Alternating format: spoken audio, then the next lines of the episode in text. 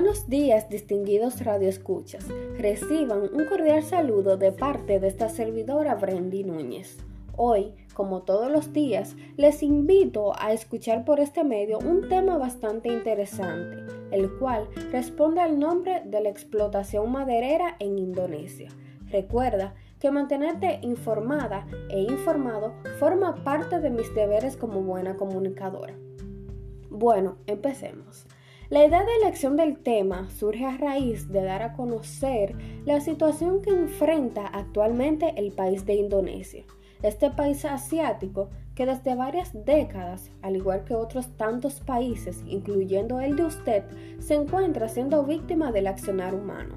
Esto debido a las prácticas insostenibles realizadas por el hombre a fin de buscar beneficios propios. Desde mi perspectiva, resulta apremiante, desgarradora e inconsciente la idea de destrucción y deforestación de los bosques con el propósito de extraer continuamente materias primas, en este caso la madera. Antes que todo, es importante conceptualizar el término explotación, mismo que se entiende como ese acto de aprovechamiento o abuso masivo de algo para lograr un beneficio propio. En este caso, se enfocaría a ese abuso masivo e insostenible de la madera como recurso natural, es decir, esos recursos que nos proporciona la naturaleza misma, pues según investigaciones, el 72% de los bosques de Indonesia han sido destruidos. Entre las principales causas o factores de la explotación maderera podemos citar las siguientes.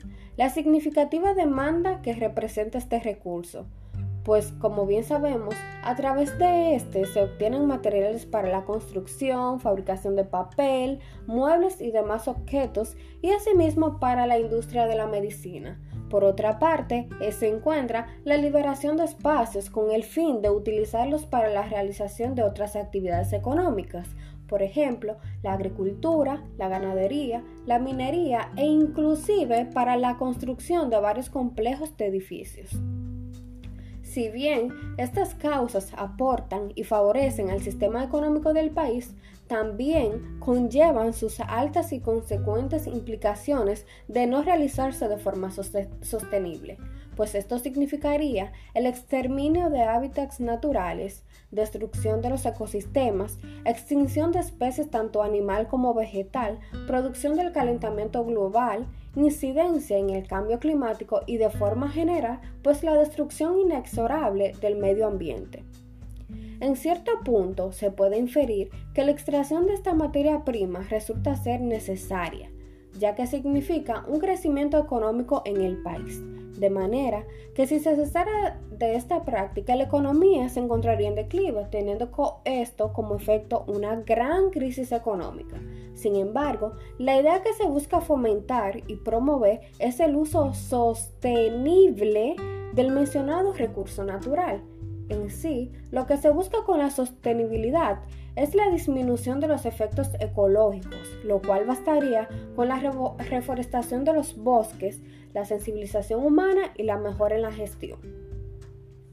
Para finalizar, Radio Escuchas, les expongo la siguiente frase de Richard Rogers.